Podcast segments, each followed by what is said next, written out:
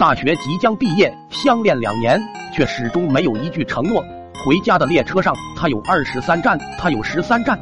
他失落的说：“到站叫我。”在他嗯了一声后，他回想起这两年在一起的日子。两年前他们是同桌，有天他趴在桌子上睡着了，他在他包里翻到了他的日记，这是他暗恋他的第二年了。他在日记本的第一页写道：“等把这本日记本写完，他就向他表白。”他把日记本后的空白页全撕了，只留了一页，然后写上“我们在一起吧”，小心翼翼的把日记放回包里。他笑了笑得如此幸福，在一起后，不管他想吃的东西多远，他都会陪他去，毫无怨言。有时为了请他吃大餐，自己省吃俭用吃一个星期泡面。还记得那个雪后的清晨，女孩还在寝室，接到了男孩的电话，快打开窗看。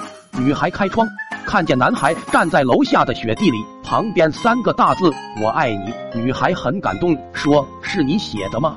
男孩：“是啊，本来还想多写几个的，可惜尿不够了。”男孩看着女孩愣住的表情，笑了，哈哈，骗你的了，傻瓜，那是我用矿泉水写的。冬天，他悄悄走到她的身后，把冰凉的手伸进她的脖子，然后哈哈大笑起来。她却没反应，他以为他生气了，心虚的准备抽回手来，他却抓住他的手说：“笨蛋，别动手，怎么这么冰？我给你暖暖。”然后放到自己的胸膛上。想着想着，女孩不知不觉睡着了，眼角有泪划过，嘴角却微微上扬。